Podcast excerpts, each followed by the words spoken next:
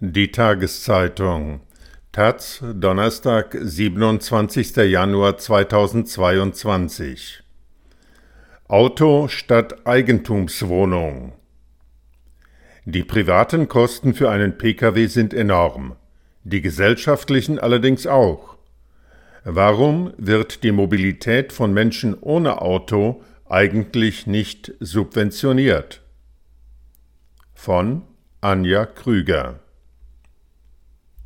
Wer 50 Jahre lang einen bescheidenen Opel Corsa besitzt, fährt damit satte 600.000 Euro an Kosten ein, wovon rund 40 Prozent die Gesellschaft trägt. Autofahren ist immens teuer und zwar nicht nur für die, die einen Pkw besitzen. Alle die, die kein Auto haben, finanzieren die mit, die eines haben sagt der Mobilitätsforscher Stefan Gößling vom Freiburger Institut T3 Transportation Think. Er hat das Institut gemeinsam mit dem Bundesverband Zukunft Fahrrad BVZF gegründet Gößling, der auch an der schwedischen Universität Lund lehrt, hat untersucht, wie viel Geld Bürgerinnen aufbringen müssen, wenn sie über 50 Jahre lang ein Auto fahren. Er hat die Kosten für die vergangenen und die kommenden 25 Jahre berechnet. Dazu hat er 23 private und 10 gesellschaftliche Ausgabenpositionen für drei Automodelle analysiert Dazu gehören Wertminderung, Betriebsausgaben oder Zeitkosten für im Stau verbrachte Tage. Gesellschaftliche Ausgaben entstehen etwa beim Bau der Infrastruktur oder der Bewältigung von Umwelt- und Gesundheitsfolgen.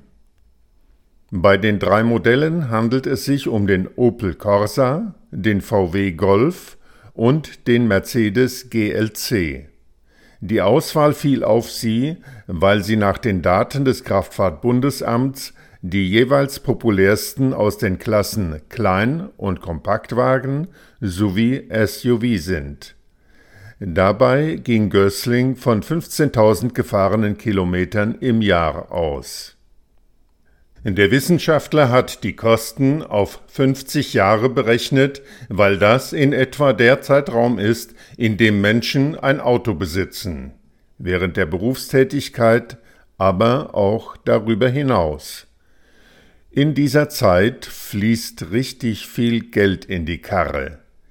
Wer sein ganzes Autoleben einen Kleinwagen wie einen Opel Corsa fährt, muss rund 353.000 Euro aufbringen. Beim Golf sind es 403.000 Euro und beim Mercedes GLC stolze 679.000 Euro. Also ein kleines bis großes Einfamilienhäuschen oder eine mehr oder weniger veritable Eigentumswohnung. Dabei werden sich Gutverdienende und Vermögende neben dem Auto durchaus noch eine Immobilie leisten können. Menschen mit wenig Geld aber nicht. Der Anteil am Einkommen, den sie für das Fahrzeug aufwenden müssen, ist wesentlich höher. Dieses Geld steht nicht nur nicht für den Konsum zur Verfügung, sondern auch nicht für Altersvorsorge oder Vermögensaufbau.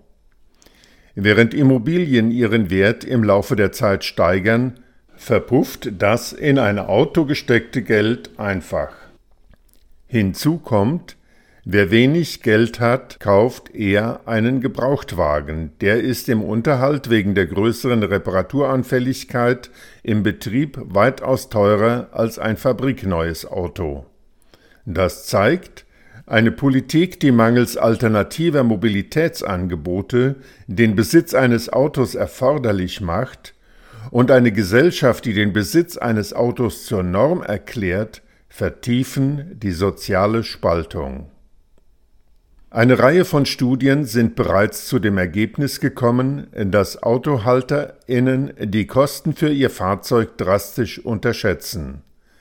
Ausgaben für regelmäßige Reparaturen, Reifenwechsel oder den TÜV fallen ihnen kaum auf.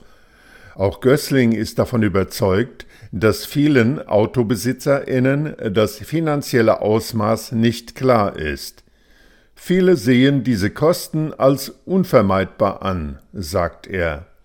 Wie Miete oder Ausgaben für Lebensmittel werden sie nicht in Frage gestellt, sondern hingenommen, bis auf den Spritpreis, der als alleiniger Maßstab gilt.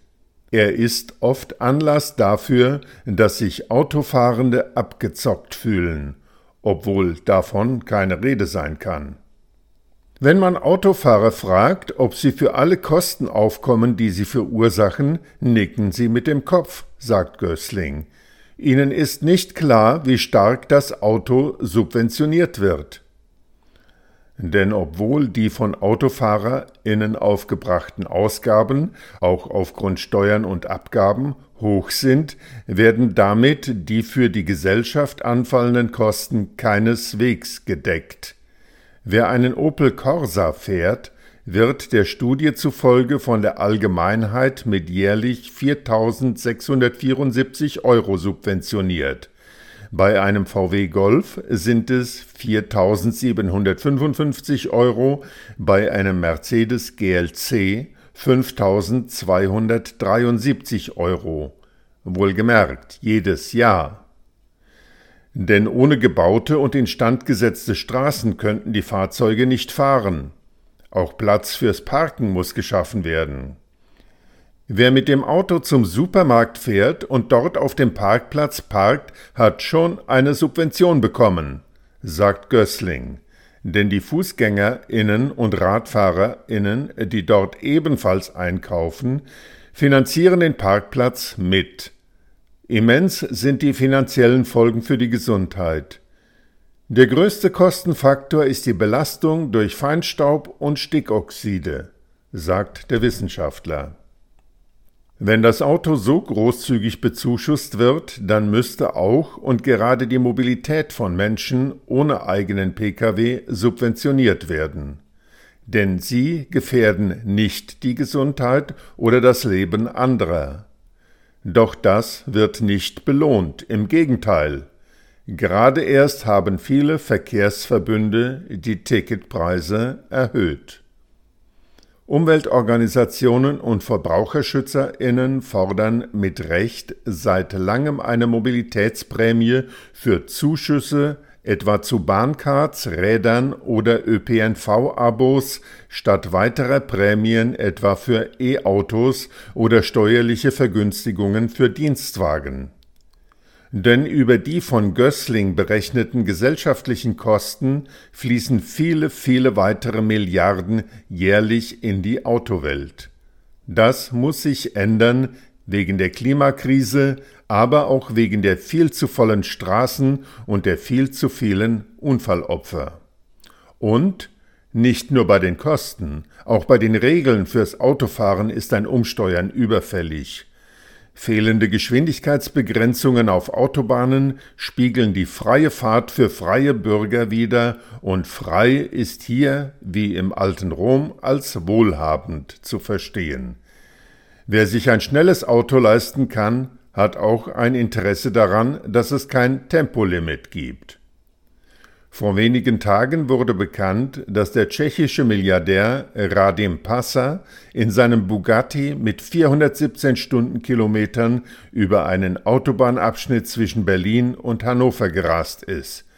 Die Staatsanwaltschaft Magdeburg hat Ermittlungen aufgenommen wegen Verdachts eines illegalen Straßenrennens. Angemessen wären Ermittlungen wegen versuchter fahrlässiger Tötung